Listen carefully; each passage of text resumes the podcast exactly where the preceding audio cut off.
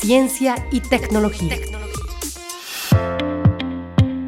Nuestro imponente río Cauca esconde en toda su extensión, profundidades y en cada uno de sus meandros maravillosos tesoros, entre ellos su ictofauna. De las muchas especies que nadan en él, se encuentra una que poco conocemos, el pez viringo, que llamó la atención de algunos pescadores, especialmente los de media canoa, cuando notaron el decrecimiento de su población. De inmediato hallaron en la CBC un apoyo para evitar el riesgo de desaparición. Inicialmente los pescadores del río Cauca nos hicieron una donación de 30 de estos individuos, de los cuales venían 8 hembras y 22 machos. Después de todo el proceso de acondicionamiento y acostumbrarlos al cautiverio y al alimento concentrado, el proceso de reproducción lo hacemos mediante el método de apareo directo, juntando las hembras y los machos en un estanque en tierra acondicionado con ramas, raíces, troncos secos, simulando su hábitat natural, ya que estos animales anidan en ese tipo de superficies, de ecosistemas. Ahí hacen todo su proceso reproductivo y al cabo de un mes ya habíamos encontrado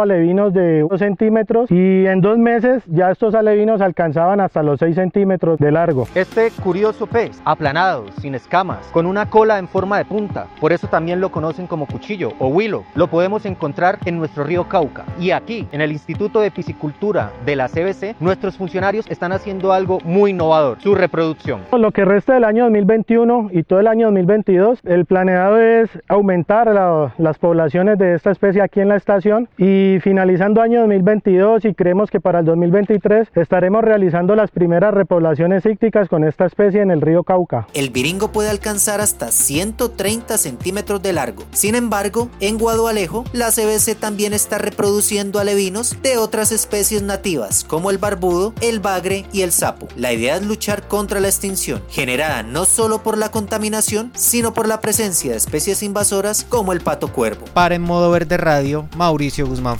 escuchar.